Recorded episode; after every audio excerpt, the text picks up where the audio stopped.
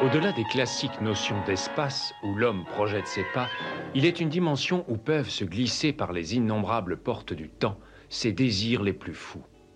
Une zone où l'imagination vagabonde entre la science et la superstition, le réel et le fantastique, la crudité des faits et la matérialisation des fantasmes. Pénétrez avec nous dans cette zone entre chien et loup.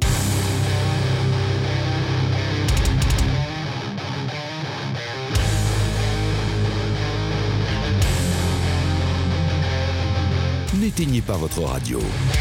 Ne cherchez pas à baisser le volume. Il est déjà trop tard. Septième dimension envahit les ondes et débarque en mode podcast.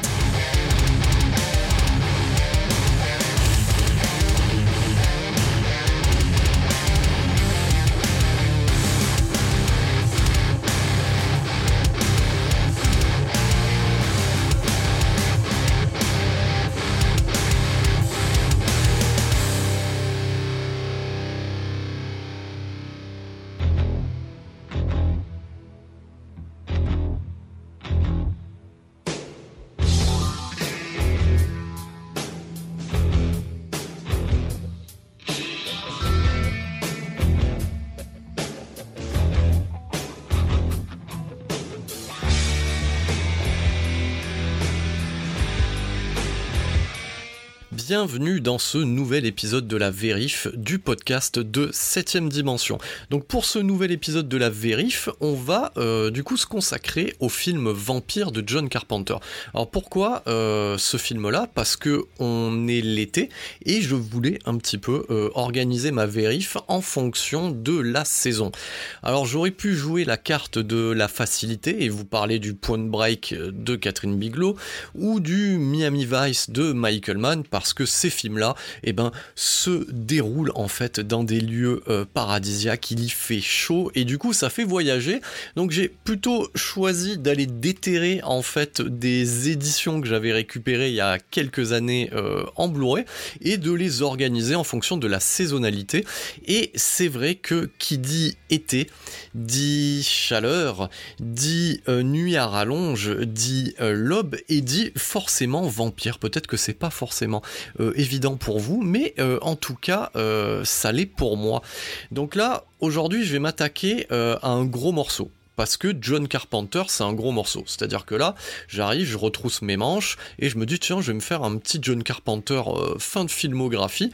Et euh, on ne peut pas parler de ce film-là sans forcément évoquer euh, ce monument du cinéma fantastique qui est John Carpenter. John Carpenter, c'est des chocs visuels, des chocs cinématographiques liés à une adolescence en fait passée à louer des VHS, à regarder des films en fait sur Canal+, et euh, du coup forcément dans les jeudis de l'angoisse euh, sur M6. Euh, en termes de choc visuel, si je devais résumer John Carpenter pour moi, ça serait The Thing. Voilà. Donc The Thing, c'est un putain de choc. Voilà. tant narratif qu'esthétique que visuel et Ça fait beaucoup d'adjectifs, mais j'aime bien les adjectifs. Donc, donc du coup, voilà, John Carpenter, il est intimement lié à ma passion pour le, pour le cinéma de genre. Et s'il ne devait rester qu'un seul réalisateur, ça c'est un petit peu la, question qu'on peut vous poser de temps en temps quand vous êtes cinéphile, c'est euh, si tu devais garder qu'un seul film, question horrible, quand tu commences à, avoir plus de 1000 titres, euh, si tu devais garder qu'un seul film, ben non, ça, ça va être compliqué. Et, et, même question, si tu devais garder qu'un seul réalisateur aussi, voilà, quand, quand tu commences à aimer beaucoup de films, tu aimes beaucoup de réalisateurs, mais je vais quand même tenter d'y répondre aujourd'hui. Oui, si je devais en garder qu'un seul, ça serait John Carpenter. Donc John Carpenter, c'est un putain de choc avec The Thing. C'est de nouveau un choc avec New York 97, avec Prince des Ténèbres, avec les aventures de Jack Burton. Ça va être aussi Halloween. Alors je les cite tous dans le désordre, mais c'est vraiment euh, dans cet ordre d'idées-là, voilà, en termes d'impact. Donc ça va être aussi Invasion Los Angeles et euh, L'Antre de la Folie, et ça va être aussi euh, ce fameux vampire sorti en 1998. Donc John Carpenter, il fait partie de la Sainte Trinité en fait du cinéma de genre. Hein. Donc c'est-à-dire que vous pouvez le mettre euh, à côté d'un Wes Craven, à côté d'un George Romero. C'est vraiment euh, un artisan qui a œuvré tout au long de sa carrière dans le genre.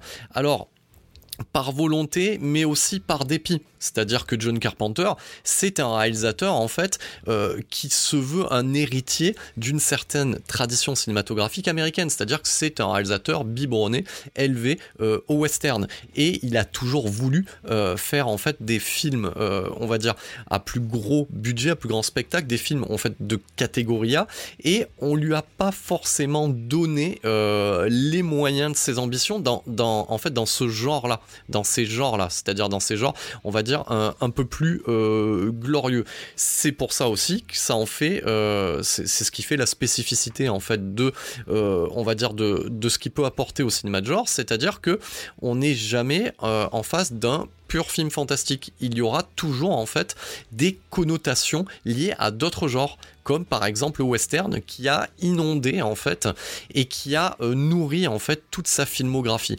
On peut dire que chacun de ces films est un western déguisé. Voilà, on peut l'affirmer aujourd'hui. Ça a été analysé de manière, on va dire, plus pointue par d'autres, et, euh, je suis entièrement d'accord avec ce, cas de figure-là. Euh, John Carpenter fait des putains de western euh, à chaque fois qu'on lui donne une caméra. Donc ça, c'est un fait établi.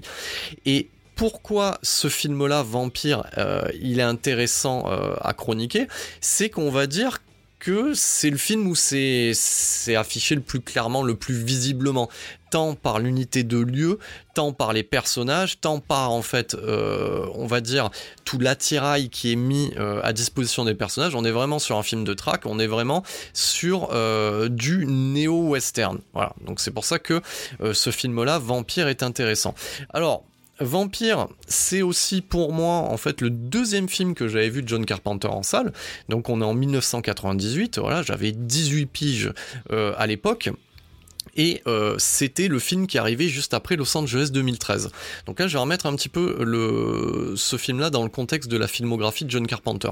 Donc John Carpenter, c'est euh, un réalisateur qui a eu, on va dire, trois ou quatre périodes différentes dans sa filmographie. On a eu une première période où il avait tout approuvé avec les Halloween, les New York 97, les Fog, et à un moment donné, il a accédé à des budgets plus conséquents et, ça a été euh, avec The Thing. Ça a été son premier four. Donc, à partir de, euh, de The Thing, le réalisateur commence à, avoir quelques désillusions sur le milieu euh, cinématographique euh, des studios. Voilà, il commence à avoir ses, premiers, euh, ses premières désillusions, ses premiers échecs, et il va essayer de faire bonne figure avec les films suivants, c'est-à-dire Christine, qui était une adaptation d'un livre à succès de Stephen King, et ensuite Starman, qui était sa réponse en fait au E.T. de Steven Spielberg. Mais on sent bien euh, même si euh, le film Starman est touchant, que euh, bah, c'est quand même pas sa tasse de thé. Ce qui va intéresser en fait euh, John Carpenter, c'est le portrait de laisser pour compte, c'est les zones d'ombre en fait que peuvent euh, avoir les personnages de ces films. C'est ça qui va l'intéresser en fait en premier lieu. Et du coup, on lui refait confiance, on lui confie à nouveau un autre, un autre budget assez conséquent et ça donnera les aventures de Jack Burton ou Big Trouble in Little China, du coup en version originale.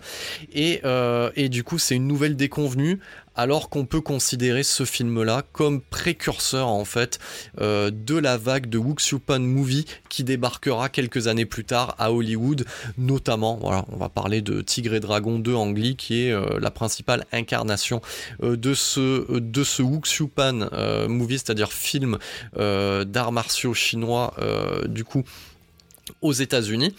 Donc deuxième déconvenue avec les aventures de Jack Burton. Là, euh, notre ami John Carpenter est complètement lessivé, désabusé, et il nous livrera euh, au travers de sa filmographie quelques pépites, on va dire des diamants noirs, que sont euh, Prince des Ténèbres et Invasion Los Angeles, réalisés avec de faibles budgets qui lui garantissaient à l'époque une totale liberté d'expression. Et du coup, on va dire que sa filmographie sera euh, en c'est-à-dire que c'est quand même des retours sur investissement qui sont importants vu que les, les mises sont pas très hautes, donc ces films se rentabilisent assez rapidement et ils commencent en fait, on va dire, à euh, regrimper dans des budgets plus, euh, on va dire, plus cossus. Ça sera le cas pour les aventures d'un homme invisible qui sera pas forcément un gros bid, mais qui se remboursera à peine. Ça sera le cas pour Le Village des damnés, ça sera le cas pour L'Antre de la Folie. Et euh, du coup, les studios retoquent euh, à sa porte au milieu des années 90 via cette proposition de suite à un de ses succès de l'époque qui est New York 97 et qui se concrétisera sous la forme d'une suite quasi remake qui est Los Angeles 2013. Los Angeles 2013, pour lui à l'époque, c'était 60 millions de dollars de budget, l'un de ses plus gros budgets. Voilà. Et le résultat à l'arrivée, euh, c'est peut-être l'un des films que j'aime le moins dans sa filmographie parce qu'il est, il est bancal. C'est-à-dire que c'est généreux, voilà, c'est même trop généreux via, euh, on va dire, une qualité euh, d'effets spéciaux qui est très perfectible et aussi ce sentiment d'assister à une redite. Donc c'est une suite remake et, euh, c'est vrai que quelque part, euh, on va dire qu'en tant que, fan de, John Carpenter, je m'attendais plus euh, du coup à une vraie suite. Voilà, qu'une suite remake. Voilà, j'ai l'impression, voilà, je, je, vais essayer de me remettre dans le contexte de l'époque, d'un petit peu me faire arnaquer, de revoir un petit peu le même film avec des enjeux différents. Alors, tout n'est pas à, jeter dans ce Los Angeles 2013. Il y a des, passages qui sont grandioses, comme, ce final euh, en forme de majeur tendu euh, au studio et euh, à la société américaine de l'époque. J'ai envie de dire que le final rattrape un petit peu les errements de, certains, certaines situations, certains personnages. Donc voilà, Los Angeles 2013, c'était le premier film que je voyais de John Carpenter au cinéma. Et euh, et, voilà, c'était mi figue mi raisin. Donc autant vous dire qu'à l'époque, voilà, j'étais en mode euh, avec les collègues, ouais, on va aller voir du John Carpenter. Vous allez voir, c'est le réalisateur qui a fait ci, qui a fait, qui a fait mi, etc. Et, au final, euh, c'était un petit peu la douche froide. Et très rapidement, il revient sur le devant de la scène. Je me, remémore ces, ces photos en, mode preview qu'on pouvait trouver dans, dans les Mad Movies de l'époque, où on y voyait James Woods avec une arbalète customisée euh, les lunettes de soleil, la veste en cuir et, euh, en sous-titre, John Carpenter s'attaque euh, au mythe du vampire. Donc ouais, sur le papier, c'était super excitant. Donc ce qu'il faut comprendre, c'est que quand on est un réalisateur emblématique du genre fantastique, on a forcément envie de se frotter figures illustres de ce genre fantastique qui ont été définis, euh, on va dire, dans les années 30, 40, 50, et notamment euh, via un studio comme la Universal, avec les monstres célèbres que sont la créature de Frankenstein, la momie, euh, le savant fou, la créature du lagon, le loup-garou, et bien entendu le vampire. Donc forcément, on retrouve dans sa filmographie cette envie quand on aime le genre fantastique, parce que John Carpenter reste un réalisateur frondeur mais naïf, c'est-à-dire qu'il croit vraiment à 100% à ce qu'il filme, au personnage qu'il met en scène, et, forcément, voilà, dans sa filmographie, on sent aussi l'envie de se frotter à ces figures emblématiques du fantastique. Alors, ce qu'il faut savoir, on va remettre un petit peu dans le contexte, on est en, 98, voilà, quand, Vampire sort sur les écrans, 97-98 il me semble. Euh, du coup, le, vampire au cinéma est revenu sous différentes formes. Donc, c'est-à-dire qu'on a bouffé du vampire à cette époque-là. Euh, on va remonter en 92 déjà avec le Dracula de Francis Ford Coppola. Adaptation fastueuse, lyrique et somptueuse euh, et romantique euh, du roman de Bram Stoker, roman fondateur sur le mythe du vampire. Euh, petite parenthèse sur cette adaptation de Francis Ford Coppola, ce qu'il faut savoir, c'est que John Carpenter était déjà à l'époque sur les rangs de cette adaptation. Parce que comme tout grand réalisateur, parce que John Carpenter est un grand réalisateur, il y a plein de projets inachevés ou de rendez-vous manqués. Donc ce Dracula-là, cette adaptation de Bram Stoker, est un rendez-vous manqué que que Coppola, euh, on va dire, Coppola a transformé l'essai à sa manière, parce qu'on parle quand même du réalisateur euh, de la trilogie du Parrain et d'Apocalypse Now, donc voilà, on remet les choses à plat, donc on était en droit d'atteindre quelque chose on va dire à la même hauteur. Et c'est ce qu'on a obtenu avec son Dracula. Donc déjà en 92, on a le Dracula de Coppola. En 94, on a une autre variation sur le thème du vampire, plus romantique, plus sexué et on va dire euh, plus tendancieux, donc c'est-à-dire une volonté aussi d'explorer la sexualité tout azimut, tout horizon, avec le entretien avec un vampire de Neil Jordan, adaptation des romans culte d'Anne Rice, voilà, de la saga des vampires, donc premier tome de sa saga des vampires. Donc saga des vampires que je vous conseille euh, vraiment. Enfin voilà, moi ça a bercé euh, mon adolescence, donc voilà, c'est des, romans euh, emblématiques sur le thème du vampire. Donc si vous aimez les vampires, je vous conseille de lire la saga des, vampires d'Anne Rice. Mais c'est une saga, du coup, empreinte, du coup, de on va dire, de romantisme exacerbé on va dire que ça, ça définit déjà un petit peu euh, ce qui va arriver au mythe du vampire, pas en bien forcément, avec la saga Twilight euh, au début des années 2000, dans la première décennie des années 2000. Donc du coup, en 94, on a ce entretien euh, avec un vampire qui amène, on va dire, une lecture autre sur le thème du vampire et qui était la bienvenue.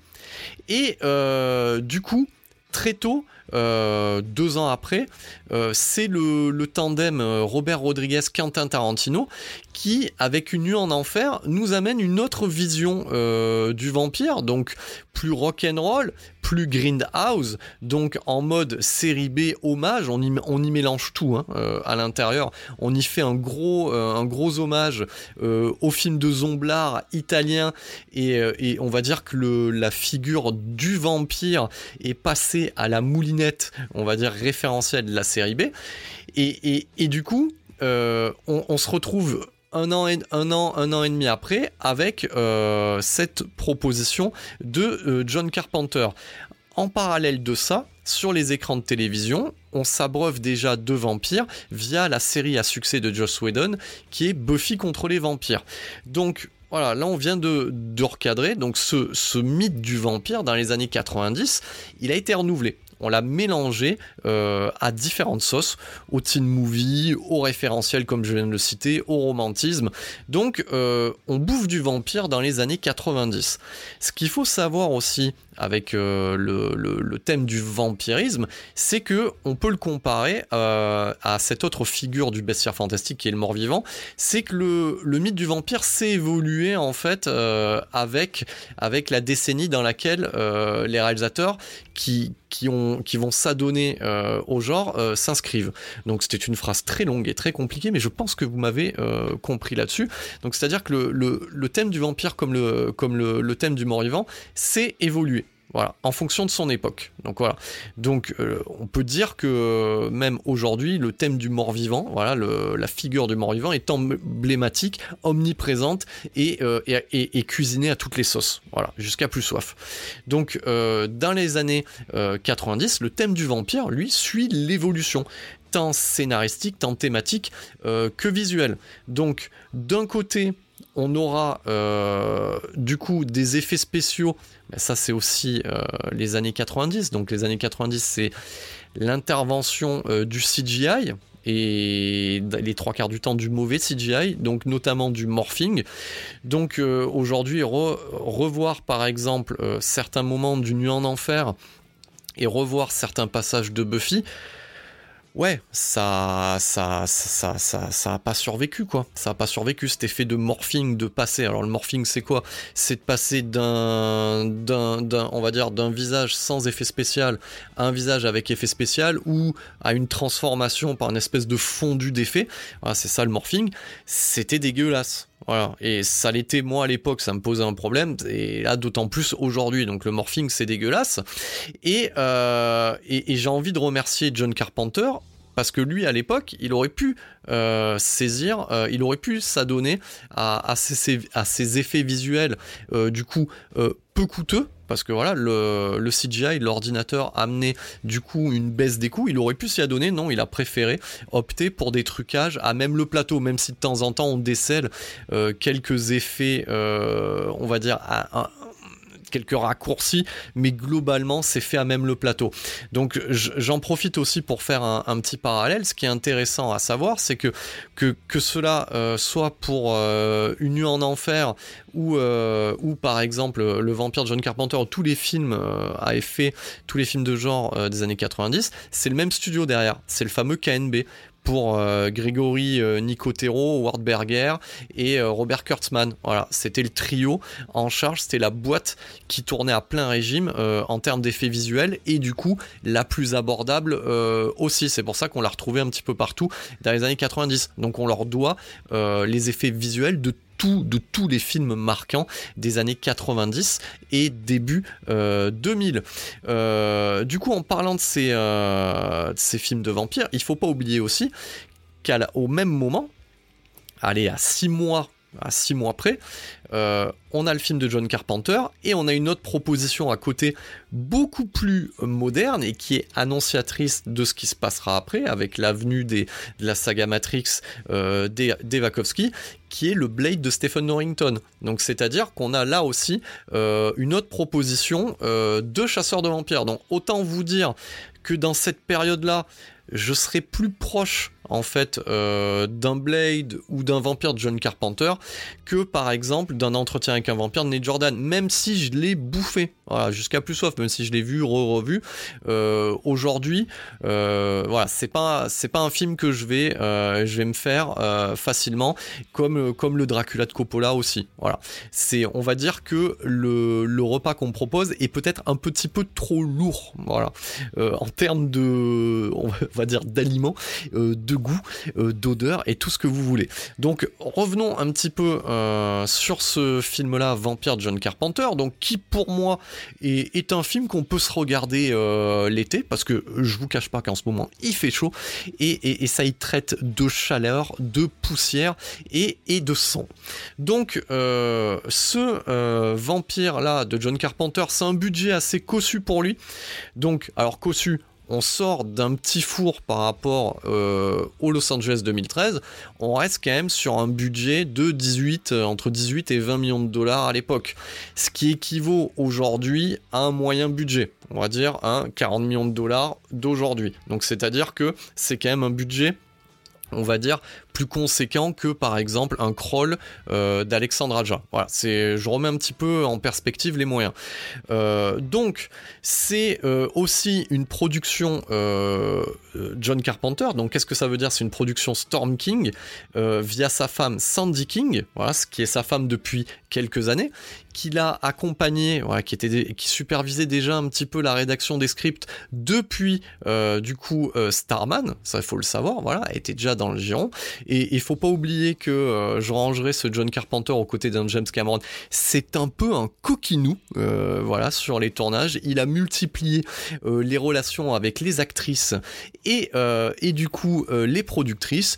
Et, et forcément, après avoir été avec Adrienne Barbeau, Galan Heard, eh ben, il, est avec Sandy King. Donc j'ai envie, j'ai de dire que John Carpenter joint euh, l'utile euh, à l'agréable. Donc c'est une production euh, Storm King comme l'était déjà en fait euh, du coup euh, l'antre de la folie et comme le sera son film suivant qui est Ghost of Mars. Donc euh, ce vampire arrive très très vite, donc c'est un tournage assez rapide et qui se fait très rapidement après Los Angeles 2013. J'ai envie de vous dire qu'il a appliqué l'adage de quand on tombe de cheval, ben, la meilleure solution c'est de remonter assez rapidement. Donc c'est un petit peu ce qu'il applique euh, et, c'est la joie aussi de se dire, voilà, on a John Carpenter qui va se frotter au mythe du vampire. Et la question est, qu'est-ce qu'il va en faire? Voilà. Qu'est-ce que va faire John Carpenter avec cette figure du mythe euh, vampirique? Et bien du coup, il la traite tout à fait frontalement, mais plutôt de côté. C'est-à-dire qu'il décide de dire, voilà, ça fait des années euh, qu'on n'arrête pas de me répéter que je fais des westerns, que mes films sont des westerns, et, je me rends compte que mes films sont des westerns, et eh ben je vais faire un putain de film de western, et je vais remplacer en fait euh, les Indiens par les vampires. Alors, quand je dis ça, c'est-à-dire que lui, euh, le western auquel il fait référence, c'est les westerns américains et pas les westerns italiens. Attention, pas le western spaghetti. On est réellement dans un, western américain de type Howard Hawks. Donc avec clairement euh, les euh, méchants d'un côté et les gentils de l'autre. Même s'ils travaillent un petit peu la frontière entre les deux, on est typiquement euh, là-dedans. Donc c'est un western, ça se déroule, ça se passe au Nouveau-Mexique, donc c'est le décor du western. Ce sont des chasseurs de primes qui doivent traquer des vampires pour le Vatican. Donc on est typiquement dans la logique de mercenaires. Donc on renvoie euh, directement aux sept mercenaires. Donc ça, c'est euh, affiché clairement. On fait aussi un lien parce que John Carpenter aime beaucoup Sam Peckinpah. C'est aussi euh, du coup une référence à la Horde sauvage. Donc on a vraiment, voilà, ça en a l'odeur, ça y ressemble, ça en a le goût. On est dans le western. Mais dans le néo-western. Parce que en lieu et place des Indiens, nous avons quoi? Ben, Nous avons des vampires. Alors, ce que j'ai beaucoup apprécié euh, à l'époque, et même quand je. à la revoyure, donc dans cette vérif, ce que j'aime beaucoup euh, dans le travail que fait John Carpenter au niveau de la figure vampirique, c'est qu'il la traite telle, telle qu'elle est telle qu'elle est à l'origine euh, dans le roman de Stoker, c'est-à-dire une créature de la nuit. Euh, un enfant du diable, un démon, donc c'est-à-dire une créature. Et ça c'est important le terme créature. On n'est pas dans euh, un côté euh, romantique. Voilà, il n'y a pas du tout de romantisme là-dedans. C'est-à-dire que c'est une saloperie venue de l'enfer, et le but de son personnage principal incarné avec Maestra par James Woods, c'est-à-dire le personnage de Jack Crow, c'est de la renvoyer en enfer. Le but est simple, c'est un film de traque. Donc, globalement, euh, voilà l'idée de, départ de John Carpenter, c'est-à-dire que il se dit ok, je vais transposer en fait cette figure du vampire dans, un décorum de western et mon Van Helsing, ça sera un cowboy. Voilà. Donc son Abraham Van Helsing, son James Woods, ça sera un putain de cowboy. Voilà. Avec des mercenaires, sans foi ni loi, qui font ce travail-là pour l'argent. Voilà, donc on est vraiment euh, dans ce décorum de western, et cette figure euh, du mal, euh, cette créature est traitée telle qu'elle est, c'est-à-dire c'est une incarnation du mal, basta. On n'est pas dans des remises en cause, dans des remises en question, de se dire mais ça a été un humain avant, mais est-ce qu'il peut être amour On en a rien à foutre. Le but c'est l'extermination. Donc voilà, c'est quelque chose qui, qui me plaît parce que ça revient en fait aux origines de cette figure du mal. Donc c'est-à-dire aux origines du loup-garou, aux origines du mythe de vampire. On n'est pas dans Twilight, bordel de merde. Donc voilà, j'ai envie de vous dire, si vous en avez marre à l'heure actuelle de cette espèce euh, de romantisme exacerbé jusqu'à plus soif sur le vampire, revenez aux sources et matez-vous Vampire John Carpenter. Voilà, ça c'est dit. Donc euh, du coup, le pitch est ultra simple, donc c'est ce que je vous ai exposé tout à l'heure. Une bande de mercenaires à la solde du Vatican qui est, qui est à la recherche, en fait, qui élimine, qui nettoie un petit peu euh, chaque coin du globe, parce qu'il y a différentes équipes. Là, on est sur une équipe américaine qui va nettoyer euh, un petit peu chaque recoin de la planète pour le Vatican, voilà, pour éradiquer ces vampires-là. Et, et, et ben là, cette équipe de mercenaires menée par le charismatique Jack Crow, bah, elle tombe sur un hic. Voilà, hop, elle tombe sur un os. C'est-à-dire que euh, elle se retrouve nez à nez face à un vampire d'une puissance qu'ils n'ont jamais vue jusqu'à présent. Et la problématique qui arrive, c'est que ce vampire-là a l'air de connaître Jack Crow. Voilà. Donc, Ici, euh, même si c'est un film qui maintenant euh, a pas loin de 22 ans, le but c'est pas de vous spoiler la suite parce qu'il n'y a pas énormément de rebondissements, donc on va on va on va pas dévoiler énormément de choses. Ce qu'il faut savoir d'emblée, c'est que euh, Vampire c'est l'occasion aussi de voir un nouvel alter ego du cinéaste en la personne de Jack Crow. Donc ce qu'il faut savoir avec euh, John Carpenter, c'est que sa marque de fabrique, hormis la musique au synthé, hormis le cinémascope, c'est aussi la figure de l'anti-héros.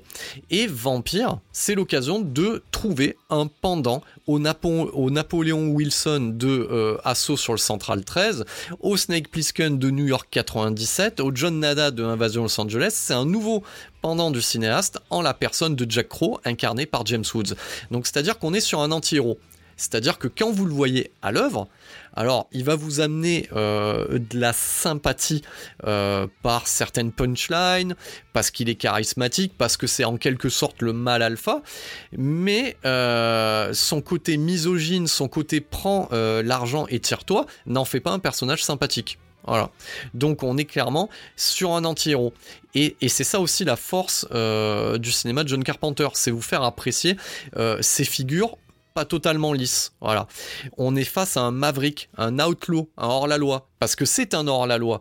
Donc c'est-à-dire qu'il travaille euh, du coup en sous-main dans les bas-fonds pour le Vatican. C'est-à-dire que le Vatican ne veut pas se saillir les mains. Donc on va prendre un, on va dire, un, chien fou, euh, une bête sauvage, pour aller traquer une autre bête sauvage. Et c'est là où, où le propos du film est intéressant, c'est que c'est un film de traque. Voilà. Ça fait écho aussi à ce qu'on peut trouver de meilleur dans le polar. C'est-à-dire que ce qui est bien dans un bon polar, par exemple dans le hit de Michael Mann, c'est que le flic et le voyou ne sont pas si éloignés que ça. Et que pour attraper euh, un voyou de haut vol, il faut un flic qui sache franchir la barrière. Donc au final, le traquer et le tracker ne sont pas si éloignés que ça. Voilà. C'est le, bien et le mal n'est qu'une question de point de vue. Voilà. C'est ça euh, qu'il faut comprendre euh, dans ce propos qu'amène le vampire John Carpenter. Donc, euh, du coup, cette figure de l'anti-héros est incarnée avec Maestra par James Woods. Alors James Woods, on l'a déjà vu dans le genre, c'est un acteur emblématique du genre on l'a déjà vu euh, dans le Vidéodrome de David Cronenberg. Donc, vous l'avez déjà vu dans différentes comédies, dans différents seconds rôles. Il était aussi face à Michael J. Fox dans La manière forte. Donc, c'est euh, aussi un acteur qu'on peut retrouver dans le cinéma indépendant ou dans le cinéma hollywoodien, on va dire euh, oscarisable, tel que le Casino de Martin Scorsese. On le retrouve aussi chez Larry Clark dans Another Day in Paradise. Donc, James Woods, c'est une gueule. Avant tout c'est une gueule. c'est pas le. C'est vrai que dans un, dans un rôle de chasseur de vampires, c'est pas le personnage euh, le musculeux. Voilà. Mais c'est une gueule, c'est un vrai dur à cuire. Voilà. Donc euh, et là, James Woods, il amène tout son savoir-faire en fait, euh, toute la badass attitude que nécessite euh, en fait du coup le personnage. Alors, ce qui est très drôle, c'est que le c'est un film aussi à regarder en VF. Voilà, ça je vous le conseille. Donc c'est-à-dire que on est encore sur ce film-là sur une VF aux petits oignons et je me rappelle encore la phrase de mon père quand je lui avais fait voir le film qui me dit "Eh, mais euh, c'est la voix d'Ivrénier. Ouais, c'est la voix du commissaire Moulin. Voilà. Et, et, ce qui est intéressant, c'est que ouais, Yves il y met un peu de lui-même euh, sur ce doublage-là. Donc c'est vraiment un film que euh, je vous conseille en VF. Donc du coup, au niveau du casting, on a d'un côté James Woods, de l'autre, vous avez dans l'un des mercenaires qui survit, parce que ce qu'il faut savoir aussi, c'est que cette horde sauvage, ça dure 20 minutes à peu près dans le film. Donc Carpenter évacue très rapidement en fait le film de groupe voilà, euh, comme on peut le voir par exemple aujourd'hui hein, dans un Six Underground, etc. Donc il évacue au bout de 20 minutes cette horde sauvage pour ne garder que la substantifique moelle épinière de son propos, c'est-à-dire Jack Crow, euh, le personnage de Montoya incarné par Daniel Baldwin, euh, le personnage de Katrina incarné par Cheryl Lee et le personnage du père du padre incarné par Tim Guinea face à la figure emblématique du mal incarné par Thomas Ian Griffiths euh, via euh, ce vampire ancestral répondant au nom de Valek. Donc voilà, il expédie assez rapidement le propos initial au bout de 20 minutes. C'est un choix, c'est un risque. Voilà. C'est euh, un petit peu le même risque que peut prendre par exemple William Fredkin en tuant euh, le, personnage de, William Peterson dans Police Fédérale Los Angeles. Voilà. Ce sont des choix et, c'est un choix qui est euh, valable. Ce qu'il faut savoir aussi, c'est que cette idée de transposer le mythe du vampire, on va dire, dans un contexte de western, c'est pas une idée originale de John Carpenter. Donc ça avait déjà été fait euh, du coup en 1987. Euh, j'en ai, euh, j'ai teasé un petit peu cette vérif là via le Haut Frontière de l'Aube, le Nier Dark de Catherine Bigelow. Donc et c'est un film qu'il avait aussi en tête quand il a fait son vampire. Voilà, Carpenter aime beaucoup le Nier Dark de Catherine Bigelow et c'est pas non plus une idée originale aussi parce que John Carpenter se sert aussi d'une base littéraire. C'est-à-dire que Vampire, c'est aussi une adaptation non fidèle, pour le coup, euh, d'un roman du même nom euh, de John Stickley. Voilà. Moi, j'avais, j'avais fait la démarche euh, d'acheter et de lire ce bouquin-là à l'époque, et, oui, le bouquin est, est clairement, on va dire, un se concentre vraiment sur le groupe de mercenaires. John Carpenter, lui, l'évacue. Euh, faut pas oublier aussi que John Carpenter, il est un petit peu comme les personnages euh, qu'il dépeint. C'est-à-dire que le fait d'adapter ce roman-là, ça lui permet d'avoir une assise aussi pour avoir un budget quelque part. Donc je pense que il a pris ce qui était valable et euh, il a dégagé ce qui n'était pas. Faut savoir aussi que sur cette adaptation du roman de John Sickley, il y avait déjà quelqu'un au départ. Euh, il y avait Russell Mulcahy. Et, dans le rôle principal euh, était prévu euh, Patrick Swayze aussi, ça faut le savoir. Ce qui faisait beaucoup rire John Carpenter dans les interviews de l'époque. Je me rappelle qu'il disait que voilà, Dirty Dancing chez les vampires, voilà, pour lui ça le faisait pas. Moi je pense que ça aurait pu être une proposition intéressante. Faut pas oublier que Patrick Swayze c'est pas que Dirty Dancing, c'est point break c'est Roadhouse. Donc John, je pense que tu n'écouteras jamais ce podcast, mais ça aurait pu être valable. Euh, sachant quand même que tu as produit euh, une suite euh, qui s'appelle Vampire Los Muertos et que le rôle principal c'est John Bon Jovi. Voilà, donc tu rigoles d'un choix de casting. Je pense pas que le choix de casting de la suite de ton film soit un bon choix peut-être un miscast. Mais bon, refermons cette parenthèse-là. Donc voilà, tout ça pour dire que euh, c'est pas une idée originale à la base de John Carpenter. Par contre, ce qu'il en fait, lui, ça c'est original. Donc euh, ce, ce film-là, si on devait le résumer euh, en deux mots, je dirais de la poussière et du sang, parce que c'est clairement ça en fait.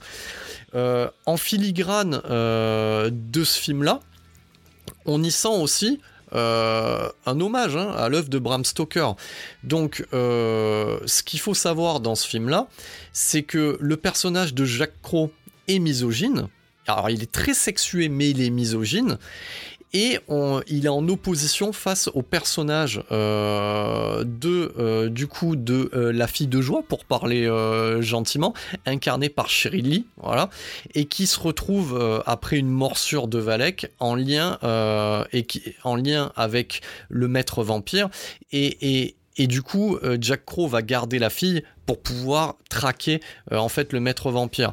Donc, on, voit vraiment que la femme est instrumentalisée il aurait pu y avoir, vous le verrez au, début du film, il, y a, une phase de séduction euh, au départ entre, le personnage de Katrina et le personnage de Jack Crow euh, dans le motel, mais euh, c'est plus fonctionnel qu'autre chose. Voilà, c'est plus animal.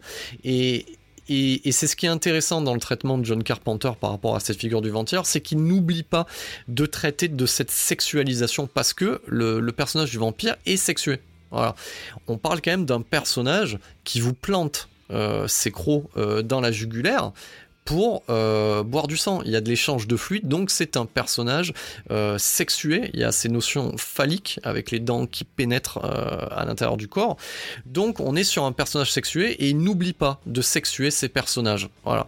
Donc Jack Crow est un personnage sexué mais misogyne. Donc c'est-à-dire qu'il va traiter du coup la femme comme un objet, comme un outil qui va lui servir à quelque chose. Et, si, quand elle, ne lui sert plus à rien, il le dit clairement dans le film il peut la tuer ou la, dégager. Alors qu'à l'inverse, et, c'est ça qui est intéressant aussi euh, en le revoyant, c'est qu'il y a un sous-texte euh, homosexuel entre euh, le personnage du Padré, euh, qui est le second Padré dans le film, hein, qui est interprété par Tim Guinée, qui bizarrement est présent dans un autre film de vampire, quasiment la même année, qui est présent aussi dans Blade, dans le premier Blade. Et donc il y a une relation en fait quasi sadomasochiste entre Jack Crow et le Padré, et qui assez intéressante. Voilà, c'était pas forcément nécessaire, mais je trouve intéressant que, John Carpenter l'ait amené. Ça amène une autre lecture sur le personnage de Jack Crow qui qui était une sorte de mal alpha sevré euh, à l'ultra-violence et qui peut-être n'avoue pas son penchant pour, euh, du coup, pour euh, la jante masculine. Donc voilà, donc c'est un petit sous-texte intéressant. de l'autre côté, du coup, on aura une romance qui va s'installer entre le, personnage de Montoya, qui est le second de Jack Crow, qui est un petit peu l'homme de main, euh, le brother-in-law, euh, le poteau. Euh, il va y avoir une romance qui va s'installer entre le personnage de Montoya et de Katrina, qu'on pourrait voir. On pourrait voir Katrina comme une sorte de Mina Harker moderne et, Montoya comme une sorte de Jonathan Harker. Clairement affiché. Katrina peut être aussi vue comme Renfield quelque part. je fais un, lien face à l'esclave, hein, du coup, de Vlad Tepes, donc Dracula, dans le roman de Bram Stoker. Donc il joue un petit peu avec ses références littéraires pour un peu complexifier le propos tout ça, euh, toujours, hein, se retrouve dans un film qui dure 1h48, euh, matinée de fusillade et, de plans iconiques à la gueule. Hein, voilà.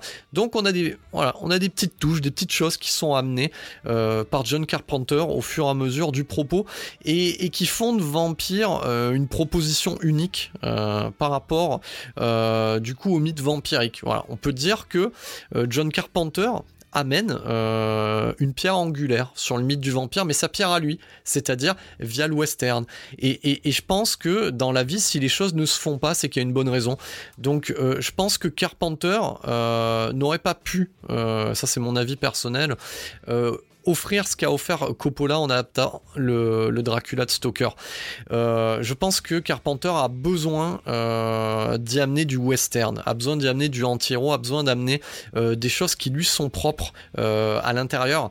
Et, du coup, je pense que ce vampire-là, cette base de roman de John Sickley, était le matériau propice pour lui permettre de se frotter au mythe du vampire. On a parlé de la performance euh, de James Woods euh, en Jack Crow, de ce qui symbolisait pour le réalisateur, les sous-textes euh, qu'on pouvait, que John Carpenter pouvait amener au travers de ce personnage-là. Ce qu'il faut savoir aussi, c'est que le, reste du casting, du coup, amène d'autres choses. on a cette relation amoureuse hein, qui s'installe au fur et à mesure entre le personnage de Montoya, incarné par Daniel Baldwin, et le personnage de Katrina, incarné par Cheryl Lee. Alors, Baldwin, oui, c'est euh, l'un des frères Baldwin. Voilà. Euh, et, comme d'habitude, chez les frères Baldwin, euh, on a l'impression que l'ADN est similaire. alors, on va dire en termes de, visuel, oui, ils se ressemblent tous. Voilà. Donc ils se ressemblent tous, ils ont tous la même tronche. Et Daniel Baldwin, eh ben, à l'époque, c'est l'équivalent de Alec Baldwin d'aujourd'hui, c'est-à-dire c'est Alec Baldwin avec 50 kilos de plus. C'est le même, mais avec 50 kilos. C'est pas un grand acteur, mais euh, du coup, euh, on va reconnaître aussi cette force-là euh, à John Carpenter, c'est qu'il sait diriger les acteurs peut-être les moins pas les plus compétents du monde, mais il sait en tirer le meilleur. C'est ce qu'il a déjà fait en offrant un rôle au catcheur Roddy Piper pour le personnage de John Dada dans Invasion Los Angeles. Donc John Carpenter a cette force-là et il sait exploiter au mieux en fait les défaillances du jeu de Daniel Baldwin. Euh, et du coup, face à lui, il lui met euh, l'égérie de David Lynch, c'est-à-dire Salora Palmer euh, de Twin Peaks, c'est-à-dire Cheryl Lee. Euh, Cheryl Lee n'a pas eu une grande carrière non plus. elle finira de payer son loyer dans la série Teenager, les frères Scott, c'est-à-dire One Tree Hill. du coup, mais cette relation entre Katrina et Montoya peut être mis euh, en opposition à cette autre relation, cette autre bromance qu'il y a entre Jack Crow et le personnage du padre Adam Guiteo, incarné par, euh, par Tim Guinea. Donc euh, voilà, c'est intéressant. Moi je trouve que le, ce compromis-là, cette chose, ces choses-là qu'amène John Carpenter en, filigrane nourrissent un petit peu le propos du film. Voilà. Et, et, et en fond, on va dire à la revoyure, quelque chose d'intéressant. Voilà. On peut, on peut encore aujourd'hui euh, bon, je crois que ça, doit être la, la 20e fois que je le vois. Euh, on peut encore y trouver euh, de nouvelles choses à l'intérieur. au niveau des figures du mal, sans trop spoiler, bon, déjà, c'est peut-être le, bémol euh, de ce film-là. Même si euh, les maquillages sont au diapason, parce que ce sont des effets spéciaux réalisés à même le plateau, ça fait du bien aussi. Euh, oui, le personnage de Valek, c'est une figure du mal qui doit avoir quatre lignes de dialogue, et il est très mal joué par Thomas Ian Griffiths. Voilà, Thomas Ian Griffiths, acteur de 1m97, voilà, donc un acteur très très grand, imposant, mais pas par son jeu d'acteur et que on peut retrouver dans les tréfonds des séries Z d'action euh, de la fin des années 90 et euh, première décennie des années 2000. De l'autre côté, on a aussi euh, cette figure du Vatican, voilà, cet autre prêtre, alors grand prêtre, hein, on va dire dans la hiérarchie catholique, incarné par Maximilien Schell, qui est un acteur qui a du bagage, hein, qui vient de chez Sam Peckinpah, je pense que c'est pas un hasard, hein, et déjà au générique de Croix de Fer de Pekinpa, et, euh, qu'on avait vu aussi dans la neuvième prophétie, et qui amène son quota de Z. Voilà, il y a un moment de la gêne un peu euh, dans le dernier tiers du film, où il est très très près, et il sourit, alors, et, en plus, le doublage français euh, n'arrange pas les choses. Euh, voilà, Maximilien Schell, c'est un peu le point faible euh, de ce film-là. Mais bon, ça reste quand même acceptable, hein, parce que ça occupe pas non plus l'écran pendant 1h48, c'est sur les 1h48 du métrage, si vous voyez ce que je veux dire. Donc du coup, ce, ce ce Maximilien Schell, cet acteur, va permettre aussi, euh, via son incarnation d'une des pontes euh, du Vatican, de livrer aussi, et, c'est ça qu'on aime aussi dans le cinéma de John Carpenter, c'est qu'il y a toujours euh, ces personnages sont des alter ego du réalisateur et il livre sa manière de penser. Et, John Carpenter s'en est jamais caché dans, différentes interviews. Il s'est toujours méfié du côté ostentatoire que peut avoir l'Église catholique. Lui, ce qu'il faut savoir, c'est que c'est un, un catholique méthodiste qui est, ce qui est complètement à l'opposé de tout ce qu'on peut voir dans le côté euh, ostentatoire du catholicisme. Et il va le dénoncer, il s'en méfie. Comme il se méfie de toutes les autorités. Et c'est pas pour rien aussi qu'il y a une sorte de petit complot euh, au niveau euh, de cette hiérarchie au sein du Vatican. Donc, euh, du coup, on est quoi que quoi qu'on en dise, dans du Carpenter pur jus, voilà. Donc une, incarnation, euh, encore une fois, d'un des alter ego, d'un de ces mavericks qui affectionne particulièrement le réalisateur au travers du personnage de Jack Crow. Un Jack Crow qui fait plaisir à voir. Moi, à la revoyeur, ça me fait toujours plaisir de voir un acteur, euh, un personnage cogner un prêtre avec un combiné de téléphone. C'est de la punchline euh, à foison et bien vulgaire grâce au doublage français de Yves Régnier, mais en VO, c'est du même acabit. Je ne saurais que trop vous conseiller de vous jeter euh, sur ce, sur ce film-là euh, dans cette période estivale. Voilà, ça fait du bien aussi de se voir euh, un bon néo-western avec des vampires, un bon actionneur. C'est un film de track, je le rappelle, et on est aussi sur une fin de carrière de John Carpenter. Voilà, moi j'ai envie de vous dire, on ne le savait pas à l'époque. Voilà, je, ce réalisateur s'est arrêté trop tôt. Voilà, à mon goût, je ne savais pas en allant voir euh, du coup euh, Vampire et euh, deux, ans après Ghost of Mars que c'était son chant du cygne. Mais en même temps, j'ai envie de vous dire, il s'est arrêté au sommet. voilà pour moi, il s'est au sommet. Oui, oui, je ne, parle pas de The Ward, oui, parce que pour moi, voilà, ça reste un film de commande. C'est largement plus fréquentable et valable que certains films euh, voilà, euh, qui ont la hype euh, par les temps qui courent. Mais bon, voilà, pour moi, sa carrière s'arrête du coup après, juste avec Ghost of Mars. Alors, souvent, j'aime bien conclure la vérif avec des questionnements. Que reste-t-il de Vampire aujourd'hui? On peut pas dire que Vampire est une grosse influence dans les cinéastes d'aujourd'hui. Voilà, on peut pas le dire. Non, il n'y a pas de cinéaste aujourd'hui qui disent tiens j'ai fait ce film-là en hommage au Vampire John Carpenter ou du moins euh, c'est passé sous mon radar. Euh, ce qu'il faut savoir c'est que ça a connu deux suites. J'en parlais tout à l'heure donc de suite euh, en DTV parce que bah oui fin des années 90 le DTV est encore existant. Euh, et, euh, et, oui il y a un côté chez John Carpenter aussi que, je ne cautionne pas forcément mais il faut bien payer son loyer. C'est qu'il a un côté aussi prolo et, j'ai besoin de faire rentrer de l'argent donc il sait exploiter ses franchises. C'est pour ça aussi qu'il est producteur de certains remakes de ses films merdiques. Voilà donc pas ses films à lui hein. les remakes sont merdiques hein, comprenez bien ça c'est pour ça qu'on le retrouve euh, souvent euh, à la production euh, de séquelles et, de remakes parce qu'il s'en cache pas. Ouais, ouais, ça lui permet de prendre de l'argent. Et en même temps, est-ce qu'on peut le blâmer de ça? Parce que contrairement à Besson, il ne met pas son nom derrière, c'est-à-dire qu'il n'est pas au scénario, il est juste à la prod histoire de, il ne s'en cache pas. Donc voilà, avec sa société Storm King, il produit rapidement une première séquelle Alors, c'est pas une séquelle dans les règles de l'art, hein. euh, c'est une autre équipe, un autre personnage, c'est dans le même univers qui est Vampire Los Muertos, et, à ce moment-là, euh, il fait appel euh, à son compatriote et comparse de toujours qui est Tommy Lee Wallace, déjà réalisateur de, de séquelles de DTV ou non de ses franchises les plus connues, c'est-à-dire c'est-à-dire du Halloween par exemple déjà, voilà.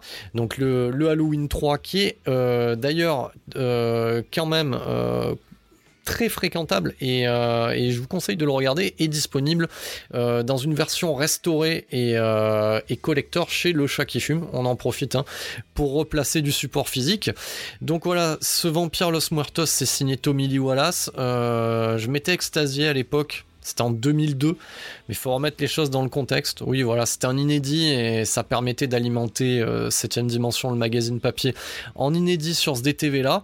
Euh, c'est un DTV honnête. Euh, ça n'a pas le même budget, hein, ça c'est divisé par deux. Euh, il y a une erreur de casting principale. Alors John Bon des fois il fait le taf, mais bon voilà, là j'en ai regardé hein, pour pas vous cacher. Euh, hier soir, je donne un peu de temporalité. J'ai regardé les 15 premières minutes et dans les 15 premières minutes, en fait, Tommy Lee Wallace il fait tout le contraire de ce qui était bien, euh, de ce que faisait John Carpenter dans les 15 premières minutes du premier Vampire ça tient la route, il y a du gore. Euh, bon, j'ai envie de vous dire, ça vous permet de, prolonger. Voyez-le comme un bonus par rapport au film d'origine. Et comme je le disais euh, à un de nos fidèles auditeurs euh, et internautes sur la page Facebook officielle de 7ème Dimension, il y a aussi un Vampire 3 et oui, voilà, euh, avec un sous-titre à la con du genre euh, L'héritage, euh, qui est une coproduction Storm King et qui n'a aucun lien avec le film d'origine. Voilà. C'est voilà, on prend de l'argent, hein, on, y met le nom de la franchise, donc et celui-là, honnêtement, je ne sais même pas si je l'ai vu je crois l'avoir vu et, j'ai peut-être pas envie de vérifier si je l'ai vu euh, tellement euh, ça sent pas bon euh, à distance. Du coup, voilà, j'espère que je vous aurai donné envie de voir ce film-là de John Carpenter. John Carpenter, vous pouvez prendre sa filmo dans n'importe quel sens, tout est bon. Voilà, je vous le dis, tout est bon. Même les aventures d'un homme invisible avec Chevy Cheese, euh, c'est bon. Voilà, avec le temps, c'est bon. Donc, euh, jetez-vous, ruez-vous sur ce vampire de John Carpenter qui est disponible. Euh, du coup, pas très très cher dans un bon master HD chez M6 Vidéo. Et ce master HD, reprend euh, les bonus euh, de mon digipack DVD qui était édité par Film Office à l'époque qui me manque et que dont j'ai dû me séparer euh, parce que les galettes se sont altérées avec le temps voilà. Donc ça ben ça arrive pas souvent mais c'est un gros problème. J'étais très triste parce que j'aimais beaucoup le digipack. Mais l'édition Blu-ray d'M6 vidéo reprend les mêmes bonus c'est-à-dire un commentaire audio de John Carpenter. Et sachez que tous les commentaires audio de John Carpenter sont intéressants. Je vous conseille d'ailleurs le commentaire audio euh, qu'il fait avec Kurt Russell pour euh, l'édition euh, disponible en, Blu-ray de des aventures de Jack Burton. Voilà, un super commentaire audio en mode What the fuck qui est qui est voilà, je vous conseille de l'écouter. Donc donc ce ce Blu-ray M6 vidéo donc reprend le commentaire audio, le portrait du réalisateur qui a été fait pour euh, une chaîne cinéma américaine, donc voilà, portrait euh, classique, voilà, genre en mode non réalisateur américain, un bon 50 minutes qui pour certains vous permettra de combler les lacunes euh, sur John Carpenter, et une petite interview et la bande-annonce, donc voilà, ça en fait une galette honnête qui doit coûter, allez, sur Amazon, pas loin de 10 boules, donc je pense que quand même, ça reste un, un bon investissement, et si vous avez envie de prolonger euh, le plaisir sur John Carpenter, je ne saurais trop vous conseiller euh, le premier hors-série réalisateur euh, édité par Mad Movies à l'époque, ou même le Rocky Rama spécial John Carpenter. Voilà, j'en profite pour faire un petit peu de pub pour les copains. Donc voilà, cette septième vérif touche à sa fin. Voilà, septième dimension revient aux affaires au mois de juillet. Et comme d'habitude, n'oubliez pas, notre créneau à nous, bordel, c'est le cinéma de genre. Merci pour votre écoute.